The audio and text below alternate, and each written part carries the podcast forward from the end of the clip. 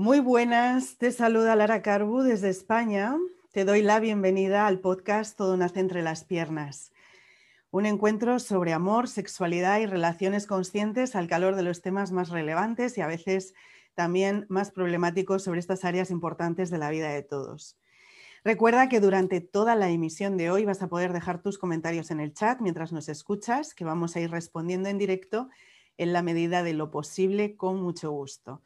Hoy es un día especial, especial porque retomamos después de unas semanas la emisión, que yo tenía además muchas ganas, y porque tengo aquí a mi compañera Marian Olivera, ya sabes que, Marian es especialista en descodificación cuántica y lógica global convergente. Muy buenas tardes, Marian, ¿cómo estás?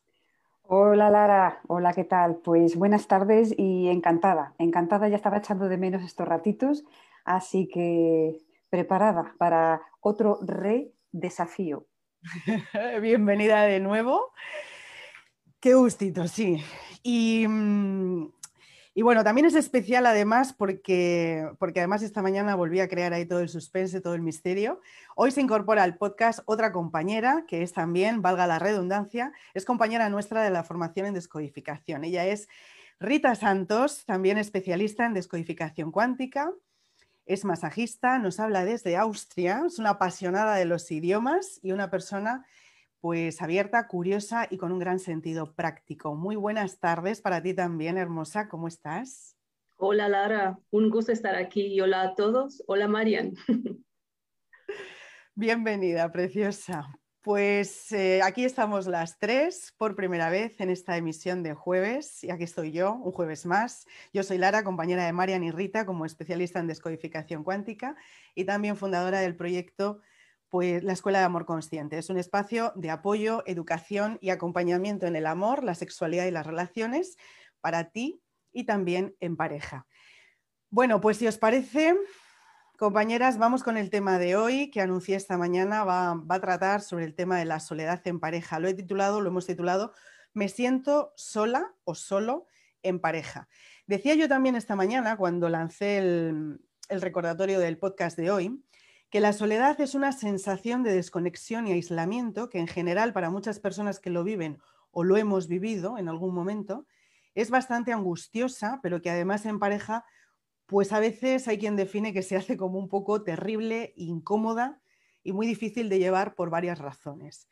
A mí se me ha ocurrido así como empezar a tirar del hilo para hablando pues igual de lo que serían las causas o las cosas que dicen que son más comunes por las cuales experimentamos esta sensación y desde aquí si os parece podemos ir pues profundizando hasta lo que sería para mí Em, lo más revelador a veces, que no siempre tenemos en cuenta, porque cuanto más miramos en profundidad eso que nos pasa, más fácil resulta el ser comprendido, incluso mitigar el dolor o la sensación dolorosa de sentirse así, para poder transformarlo como algo que aporta valor a mi momento presente y que me va a hacer además como, pues, conocerme más y mejor. Entonces, por ejemplo, desde estas cosas así más comunes, la soledad en pareja a veces se dice que, que aparece en nuestra vida eh, por falta de intimidad, por sensación de incompatibilidad después de un tiempo, eso que descubrimos de, bueno, empezamos la relación de una manera, resulta, no tengo muy claro quién es esta persona que, está conmigo y, quién soy yo dentro de esta relación hoy por hoy. Resentimientos también por algo que haya podido ocurrir dentro del vínculo, que quizá uno pues, ha conseguido superar o pasar página, pero al otro le sigue produciendo dolor. También estarían como causas más comunes la distancia física, entendiendo además la distancia en territorio. Problemas de salud, problemas emocionales como por ejemplo una depresión, abuso, maltrato de cualquier forma. Y sobre esto adicionalmente, por ejemplo, o detrás de esto y en todo esto, ¿qué más cosas podemos encontrar de la soledad en pareja, chicas? Por ejemplo, Marian, ¿te apetece compartir? Sí, como no, con mucho gusto. Eh, has dejado mm, ya muy poco, muy poco por, nombrar. De hecho, ahora mismo a mí no se me ocurre nada excepto em, que sea, todo lo que has nombrado parece como que indica que hay problemas con el otro. Entonces, ya de entrada tenemos que ver que eh, la soledad es una palabra que hace alusión a solo y se refiere a uno. Sin embargo, está junto con soledad en pareja y la pareja hace alusión a dos personas. Entonces, algo que me pasa a mí, por una parte, eh, lo estoy relacionando mm, con otra persona. Para mí eh, lo más importante es ver que la relación que tiene mi soledad con la otra persona no es para culparla o para encomendarle que se encargue de solucionármelo, sino para que me indique una vez más que eso tiene que ver conmigo. Es lo que a mí me gustaría añadir así de entrada antes de empezar a abrir más cositas. Es decir, eh, la soledad en pareja me está dando la oportunidad de eh, fijarme qué es lo que estoy pidiéndole al otro y a partir de ahí empezar a ponerle solución a esa situación. Ajá, muy interesante. Rita. Lo que, sí, lo que me viene es que al final esa sensación de soledad no tiene que ver con el otro, como lo ha dicho Marian. Es una sensación que vive en nosotros, que existe dentro de nosotros y que la vamos a reflejar en la pareja. Porque la pareja, al final, esa persona que está con nosotros todos los días, todas las noches, los fines de semana, las vacaciones, va a ser nuestro espejo más potente y nos va a reflejar las características nuestras que no podemos ver y que no queremos ver. Ajá. Bueno, y respecto a esto que habéis comentado, se me ocurre también que si el otro realmente es ese, mm, ese espacio en el que yo me puedo ver reflejada o reflejado y todo tiene que ver conmigo, entonces desde, este, mm, desde esta definición inicial que yo lanzaba ¿no? de la sensación de desconexión o aislamiento que yo puedo tener respecto del otro, entonces estaría hablando de mí, de la persona que siente eso por ejemplo, pues en alusión a cuánto de conectada o desconectada me siento yo de mí misma. Sí, fíjate, cuando yo me siento solo, eh, puedo seguir una lógica que me va a ayudar. Si yo me siento solo estando con una persona, porque tengo en cuenta a la otra persona. Eso quiere decir que estoy metiendo el foco en esa persona, o bien porque la creo culpable de sentirme sola o bien porque le estoy pidiendo que haga algo, eh, no literalmente, pero sí indirectamente, para que deje yo de sentirme sola y en definitiva veo que estoy enfocando en esa persona. Si yo tengo el foco puesto en esa otra persona, la lógica me dice que no lo estoy poniendo en mí. Si yo no tengo el foco puesto en mí, yo no me estoy mirando. Si no me miro, no me veo. Y si no me veo, no estoy. Si no estoy, siento un vacío. Y ese vacío es el que eh, me hace sentir eso que llamamos soledad. Entonces, es como estar mirando eh, eh, hacia otra persona en otro sitio para buscar algo que está siendo causado precisamente porque no me miro a mí. Es como que dejo vacante un lugar y encima espero que me lo llene otra persona. Pero bueno, lo dejo ahí, ese pequeño recorrido que es como yo lo veo. Lo dejo ahí.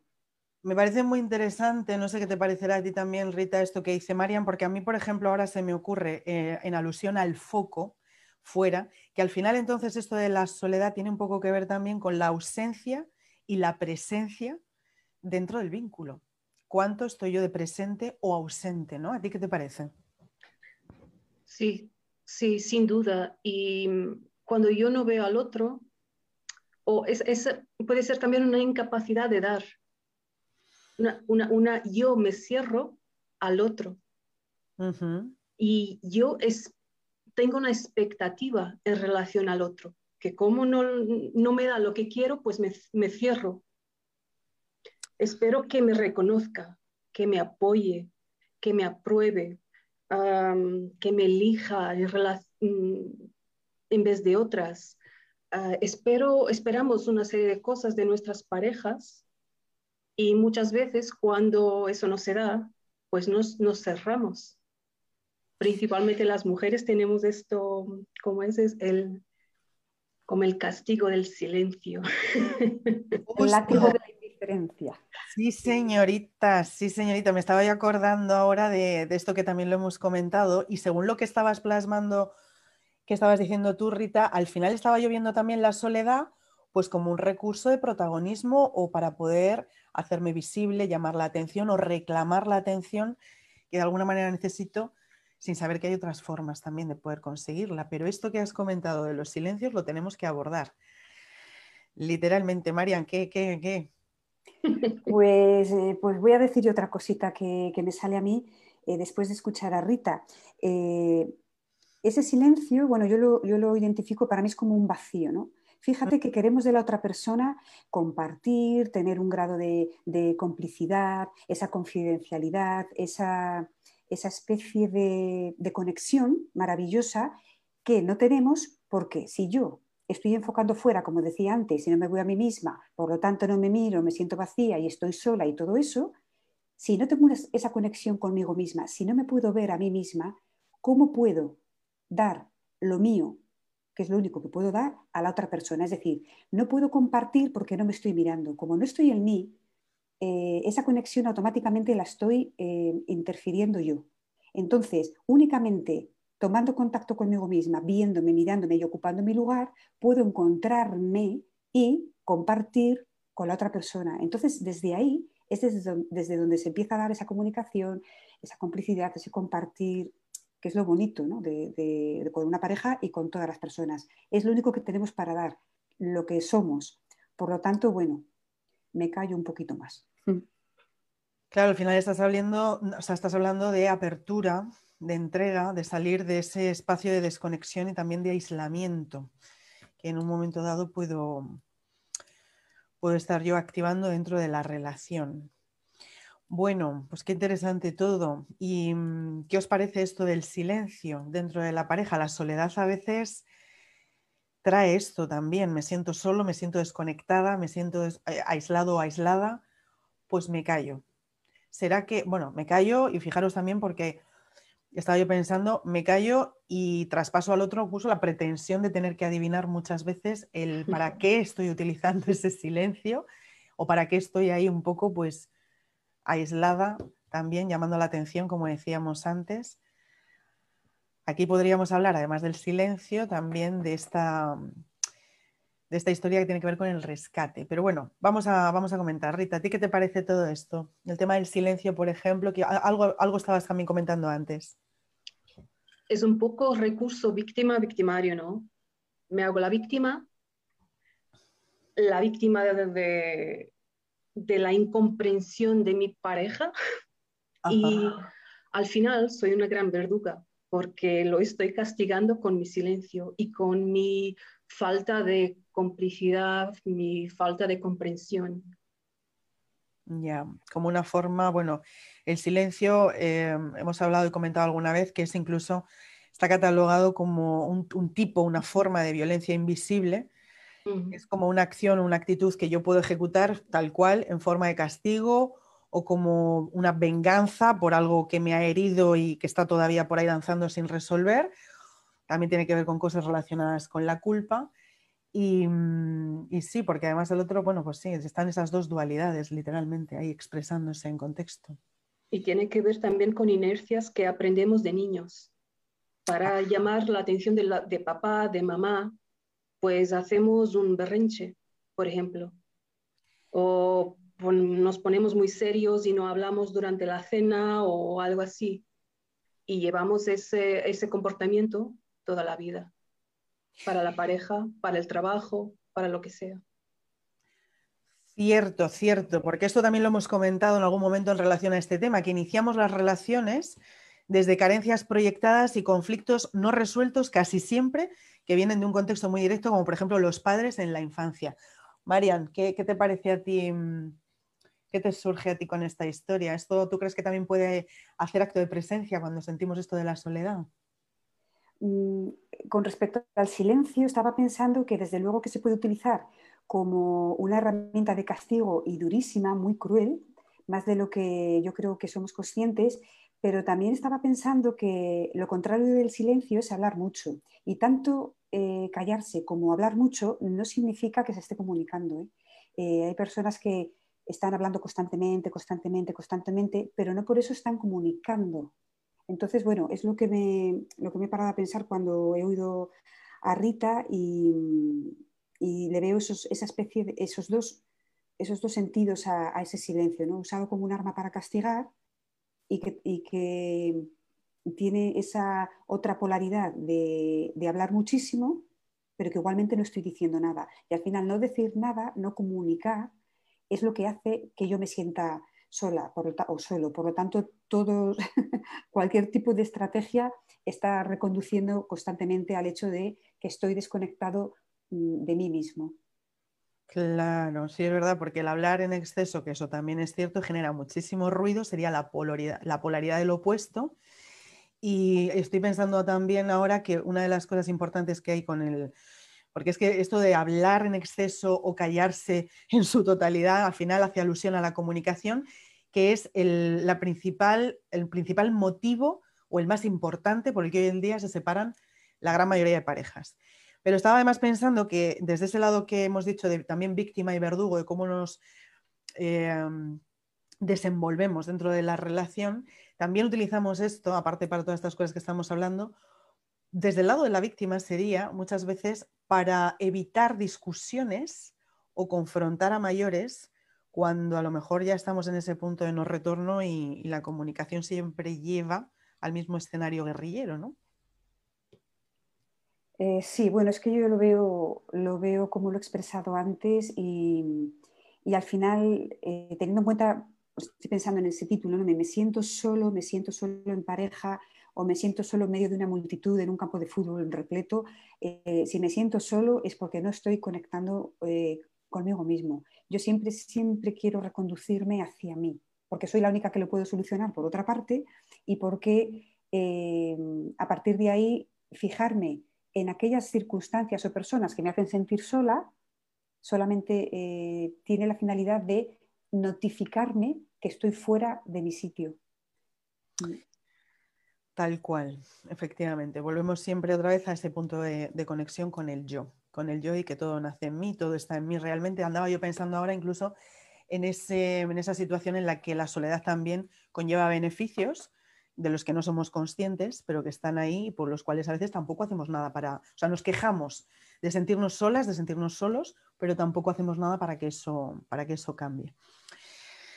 Bueno, em, ¿qué hay de la soledad en pareja?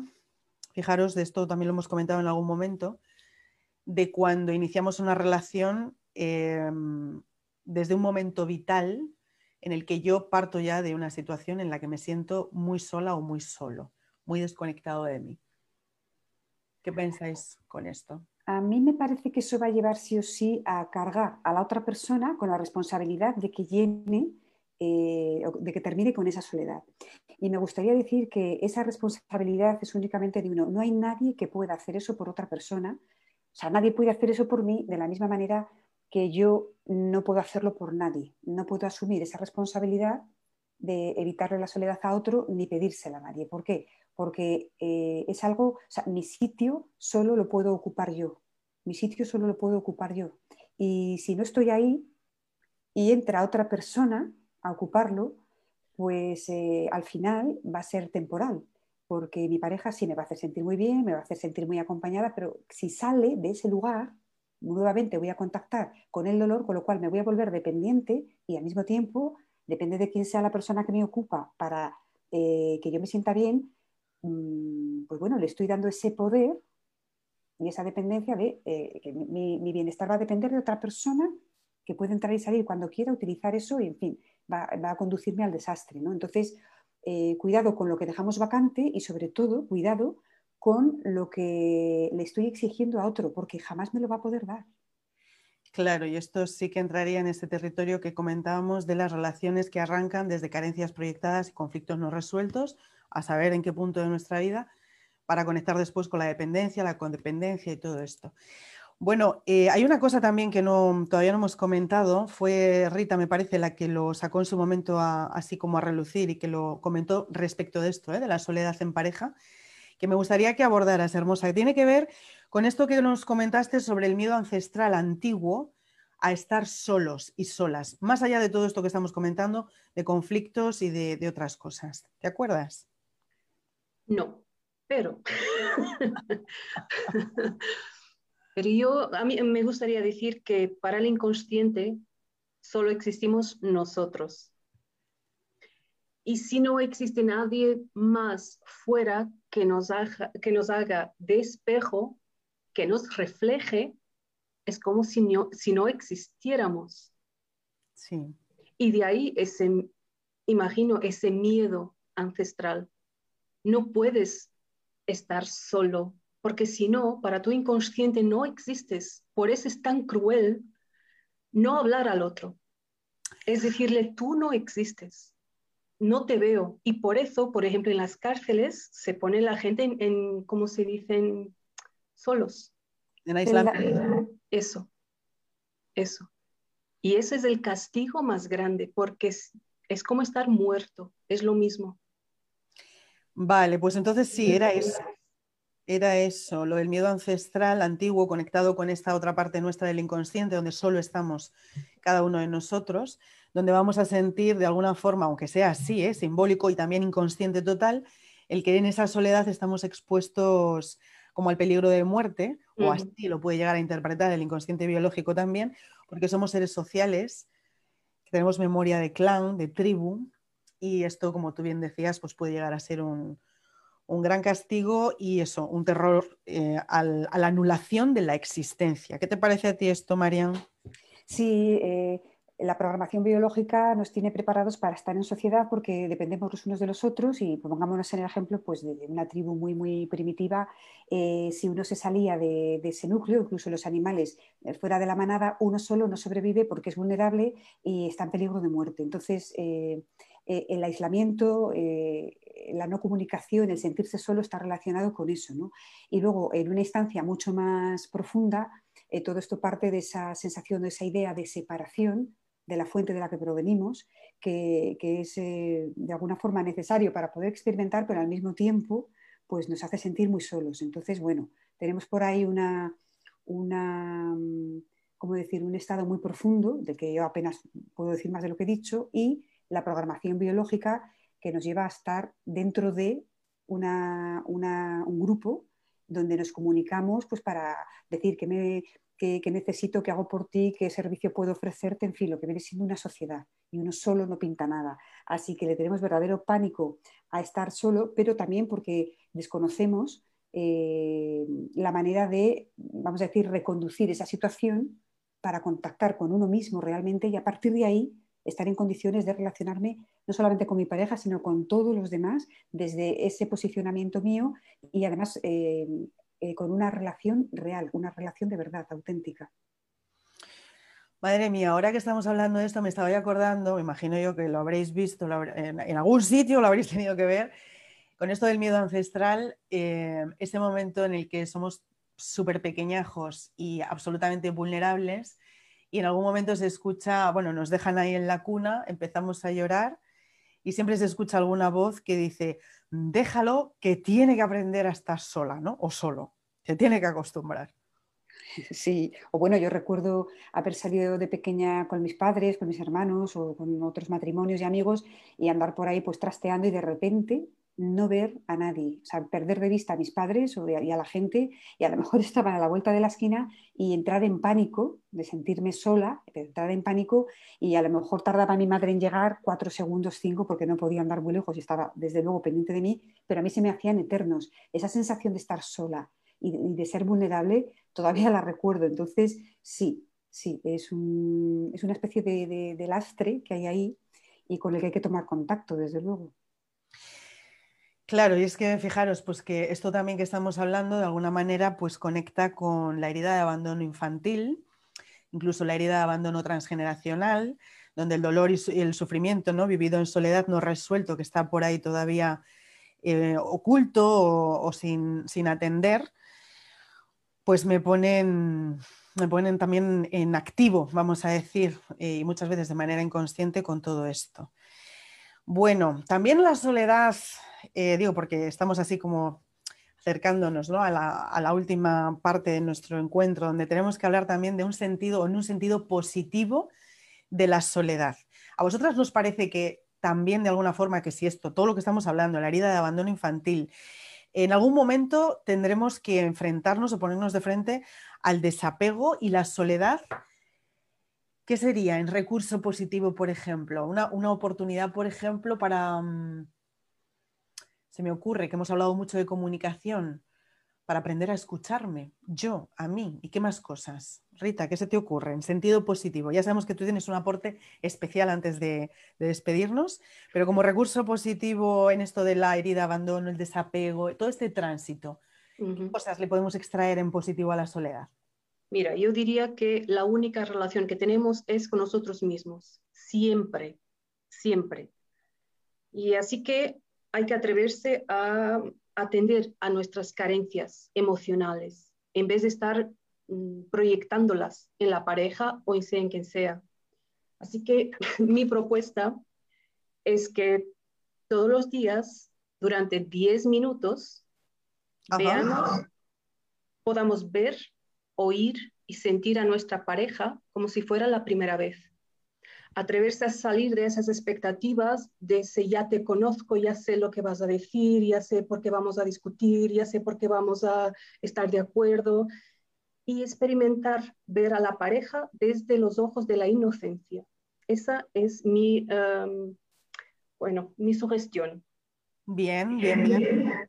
Es muy interesante acogerlo desde ahí. Una cosa es que yo me proyecte, enfoco y que no vea otra cosa, y otra cosa, bueno, pues que mi pareja me lo espeje, yo lo recoja y como bien has dicho, si todo esto me pertenece a mí, cuanto antes lo atienda, mucho mejor. Y este recurso que nos acabas de, este recurso meditativo de observación durante 10 minutos has dicho, ¿no? En, al día, de observar a mi pareja o de conectarme con ella en un sentido inocente, pues es muy interesante. Marian, ¿Qué, se te ocurre como sentido también de, recurso positivo a la soledad?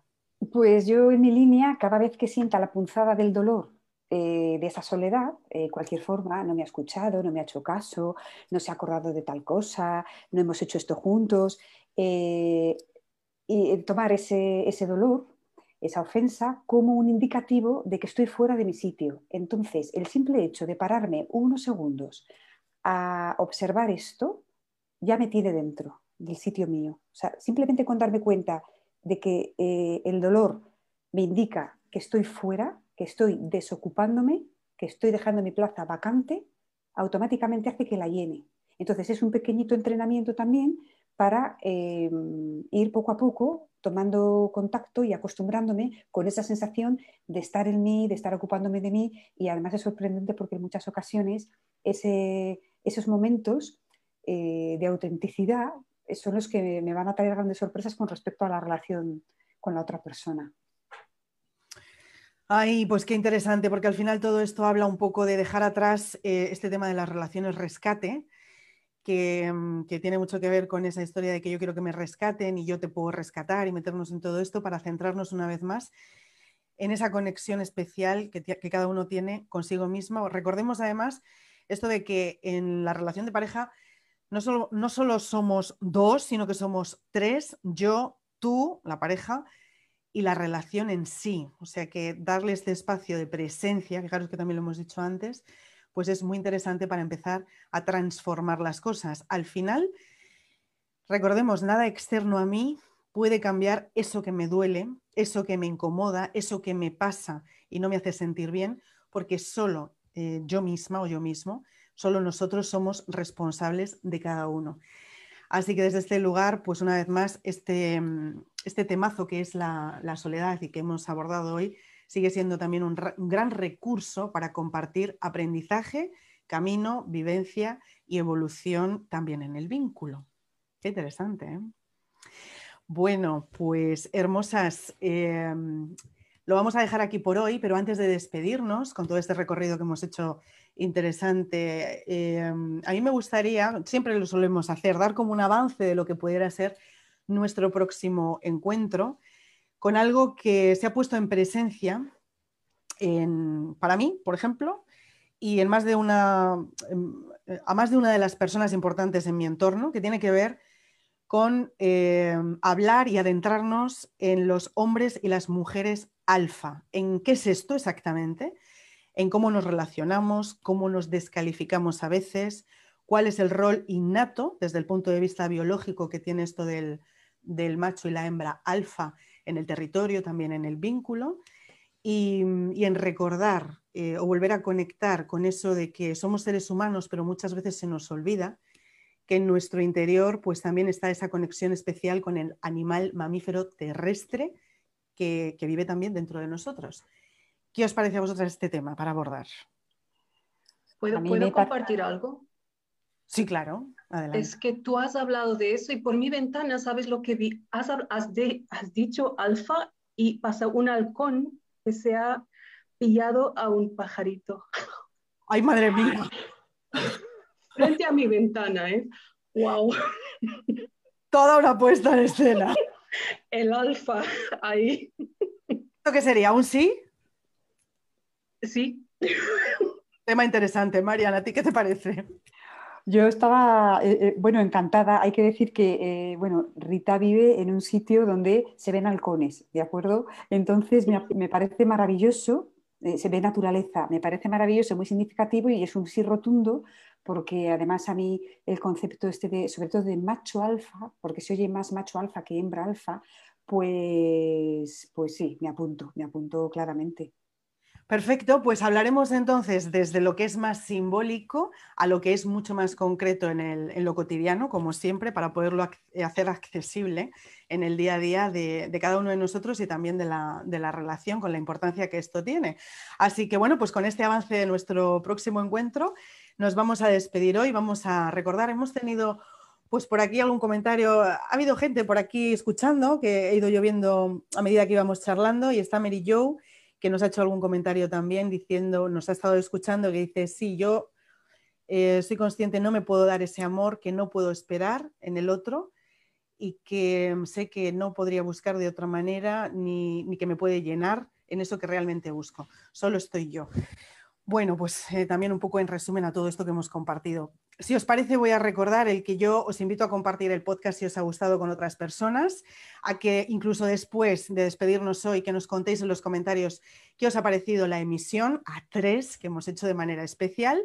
Y también recordaros que el podcast, además de aquí en Facebook, está disponible en el canal de YouTube de Lara Carbu, en iVoox, junto a otros recursos de valor sobre amor y conciencia, que también pueden ser de interés que podemos contactar, bueno, en mi caso, en Lara Carbu Pro, en Facebook, a través de la Escuela de Amor Consciente en Internet.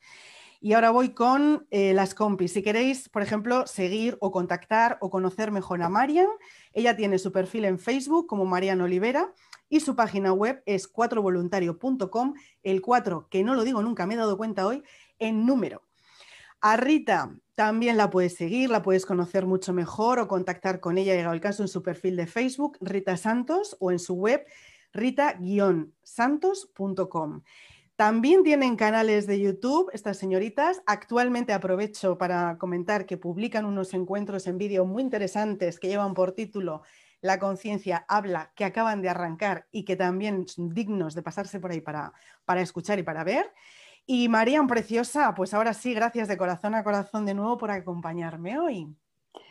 Nada, gracias a ti como siempre, gracias a Rita, ha sido todo un placer, muy interesante y entretenido este encuentro a tres, como dices tú, y por supuesto gracias a, todas las personas que están ahí apoyando, que es donde, de donde nos eh, motivamos y, de donde nos nutrimos. Muchísimas gracias de corazón. Pues sí, porque al final ha sido también un desafío para las tres. Esto de no vernos, como pasa otras veces, simplemente escucharnos y poder compartir, entre inspirarnos, interconectarnos y hablar de una forma, pues así, ¿no? De que se nos entienda, que se nos escuche muy bien. Rita, pues a ti te di la bienvenida por primera vez hoy. Ahora te doy las gracias igualmente de corazón a corazón por acompañarnos hoy también. ¿Qué tal? Yo también te agradezco fue muy interesante, me ha encantado compartir con vosotras y con todos. Pues muchísimas gracias. Y a ti que has estado aquí con nosotras en este rincón calentito de los jueves, escuchando del otro lado, te envío un beso grande, un beso abrazo grande, de corazón a corazón también. Gracias por compartir este ratito de tu tiempo con nosotras. Nos vemos la próxima semana aquí en Lara Carbu Pro a las 7 de la tarde en Todo Nace entre las Piernas. Cuídate mucho, cuidaros mucho, preciosas, y hasta pronto.